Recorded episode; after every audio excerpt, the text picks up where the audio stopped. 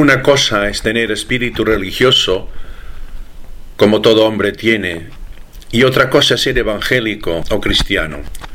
Ser evangélico, seguir radicalmente a Jesús, es la novedad del cristiano. Porque los fariseos eran religiosos, pero iban contra Jesús. Se trata de cambiar el corazón a la luz del Evangelio. Por tanto, los ritos, sacrificios, oraciones deben conducir al amor evangélico, si no, se quedan en simples exterioridades. Dejemos que el Espíritu Santo nos cambie el corazón.